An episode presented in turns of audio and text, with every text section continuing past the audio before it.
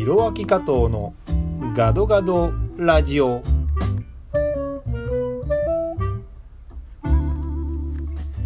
皆さんこんにちは。シンガーソングライター MC タレント俳優通訳翻訳加藤弘明です。この番組はインドネシア日本そして世界を股にかけて活動する加藤弘明がざっくばらんにお話をさせていただく番組です。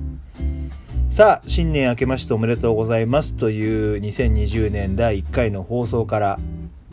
数日しか経っていませんが第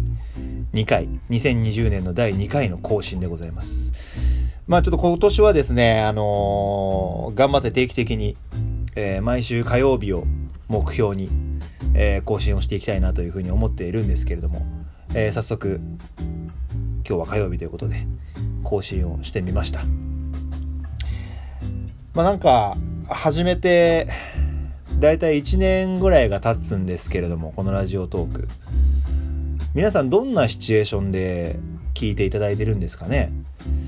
あのー、もちろんインドネシアに住んでる方も結構いるだろうしまあ、日本で聞いてくださってる方もいるだろうし本当にどういう場面でこのラジオが聞かれてるのかっていうのは僕自身も、まあ、全然分かってないんですけども。でもこの12分っていう時間はすごく絶妙だなと思ってて何かをやりながら聞いてて一つの作業が終わるっていうのが大体12分とかそういうこともありますし、まあ、なんか話によると駅から家まで歩いて帰る、まあ、その平均時間が12分とかなんとかそんな感じの時間配分だと思うんですけど、まあ、本当に12分っていいこう塩梅だなって思っていつもこのラジオトーク更新してます、まあ、ちょっと先週振り返りますと週末にあのー、ライブがありましてえー、吉本インドネシア大新年会と題してですね、えー、一応吉本インドネシアに所属しているタレントが何人かいるんですけれども、その人たちと一緒にみんなで、えー、新年のステージを一緒にやってきまして、うん、あのなんかすごい盛り上がってですね、楽しい時間を過ごせましたね。特に、餅つきと福笑いっていうね、あの正月ならではのえー、ことをイベントでやりまして、インドネシア人の皆さんに福笑いと餅つきを楽しんでもらって、まあ、餅つきはね、すごいわかりやすいじゃないですか。みんなで餅ついて、できた、出来たてほやほやの餅を一緒に食べましょうっていう感じですごい盛り上がったんですけど、まあ、福笑いがね、どうなるかなと思ったんです。これが意外に盛り上がりまして、えー、みんな本当に希望通りというか、僕らが望んだ通りにもうへんてこな顔を作ってくれて、それをみんなで見て爆笑するっていうね。で、福笑いに使ったのも僕らタレントの顔写真を使って、うん、実際にね、僕らは目の前にいるわけですから、それと見比べて、わあ、面白いなみたいな感じで、うん、意外と盛り上がって、すごい楽しい時間を過ごすことができました。えー、改めましてですね、あの、吉本インドネシア大新年会にお越しくださった方どうもありがとうございました。また次のイベントでお会いできるのを楽しみにしております。という感じでですね過ごしてたんですけどもまあ週が明けて高校サッカーありまして僕サッカーすごい好きなんであのよく見たり自分でプレーしたりもするんですけど久しぶりに静岡県が優勝して静岡学園が優勝してうんすごい盛り上がったみたいですね。すごいいい試合してて僕はまだ見てないんですけどうん久しぶりに静岡優勝してこれまた盛り上がるんじゃないかなって感じもするんですよね。かと思えば23歳以下の日本代表 AFC アジア選手権っていうのがタイで行われていてうんまあ合計で6試合決勝まであるんですけどそこをオリンピックの強化試合にしようということだったんですけれどもなんとなんと開幕からリーグ戦2連敗予選リーグ敗退が決定いたしました。いやー、オリンピック大丈夫かよって思うんですけど、まあでも、ここでうまくいって、ね、本番ダメなよりは、ここでダメで本番うまくいった方がいいと思うんで、ね、海は今のうちに全部出し切って、あの、戦える選手とそうじゃない選手をしっかりと見極めて、えー、オリンピックに向かっていってほしいなというふうに思いますね。まあ、その一方で、えー、ロシアワールドカップで日本を率いてた、ね、西野監督が現在率いているタイ代表は、52年ぶりのオリンピック出場を目指して、この AFC 選手権戦ってますけども、なんと予選を通過しまして、強豪がね、ひしめくリーグだったんですけど、見事に予選を突破して、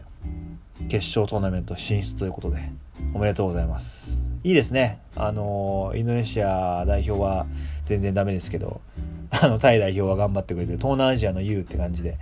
頑張って勝ってほしいなって思いますね。まあ、サッカー本当大好きなんで、これからもいろいろ発信はしていきたいなと思う。今年はね、でも本当2020年はこう発信する年にしたいんですよね。あ僕はサッカー好きなんで、もサッカーのことも発信していきたいし、まあ、いろんなコンテンツにもしていきたいし、うん、なんか2020年は発信にこだわる年にしたいなっていうふうになんとなく思ってます。いろんな形でね、インドネシア語でも日本語でも、どんどん皆さんにいろんなものを届けていきたいなと思ってます。っていうのはね、あの、この前、あの、年明けに日本に帰ってたんですけど、えー、っと、元旦の飛行機で帰ってきて、ドタバタで帰ってきたんですけど、まあ、その模様はぜひ、あの、先日更新したばっかりの第21回のガドガドラジオを聞いてほしいんですけど、まあ、そんな感じで、あの、帰って、で、高校の同級生のミュージシャンに会ったんですよね。地元に帰って。まあ、この人は地元も一緒で、高校の同級生で同じクラスで、多分、高校の同級生では唯一、まだミュージシャンをやってる。僕以外でまだミュージシャンをやってるっていう人だと思うんですけど、この、まあ名前をチャン太田って言うんですけど、まあ本名じゃないですよ。芸名でチャン太田って言って、まあドラムを叩いてるんですけど、まあ、僕のバンドでもドラム叩いてくれたりとか、いろんなバンドでドラム叩いてるのと同時に、モノマネミュージシャンとしてもですね、あの、モノマネ、あのー、ヤカタのキサラっていうすごい有名なね、あれがあるんですけど、そこにも出演するようなプロとして頑張ってるんですけど、まあその同級生のミュージシャンに会って、いろいろ話してて、まあ僕も今36歳で次37歳、今年37歳になるんで、まあ本当にこう音楽が好きだとか、なんだろうな、音楽でやっていきたいなとか、夢を持ってやってて、夢だけではやっぱり続かなくなってくる年齢だなっていう。まあ30歳っていうのに一つ節目があって、いろんな人が30歳で辞めていったんですけど、ミュージシャンとかね。まあそれでもこう、根気強く続けて、まあ、僕もそうですけど、まあ、全然芽が出ずにずっと続けて、まあ、僕はね偶然インドネシアっていう場所があったのでそこに身を移して、まあ、成功してるかっていうとまだ分かんないですが道すがらですけど、まあ、なんとかかんとかがむしゃらに頑張ってるっていう感じでなんとかご飯も食べれてるし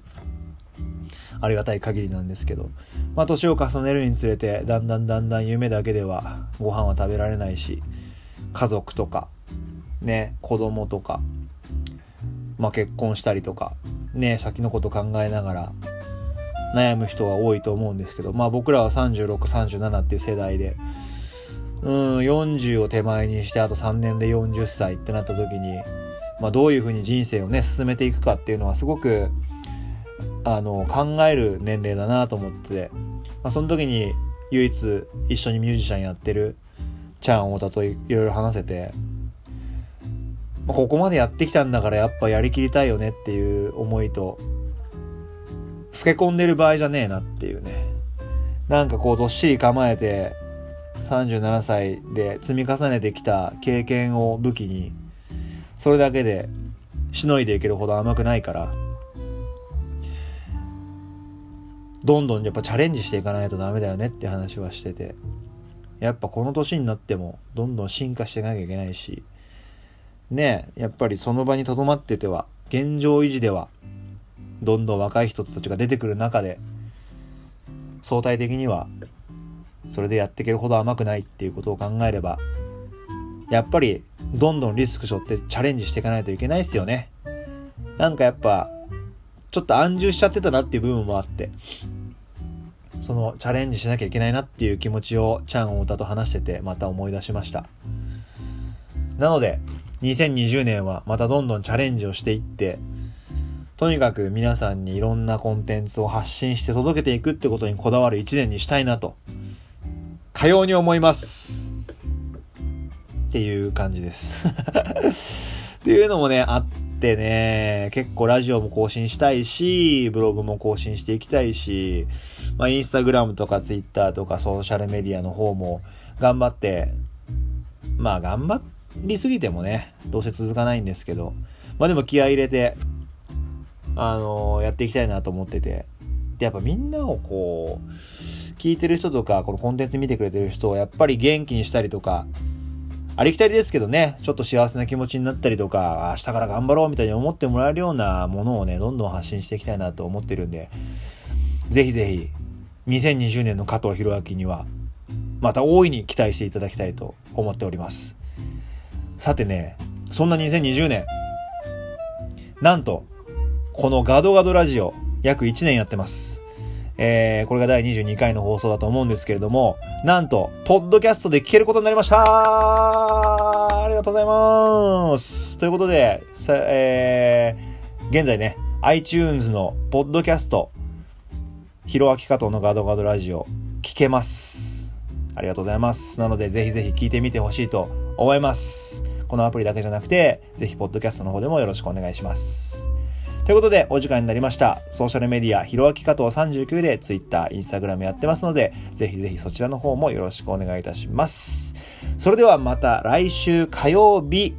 ひろあき加藤のガドガドラジオでお会いしましょう。お相手は加藤ひろあきでした。参拝順パラギ、またねー。てるる。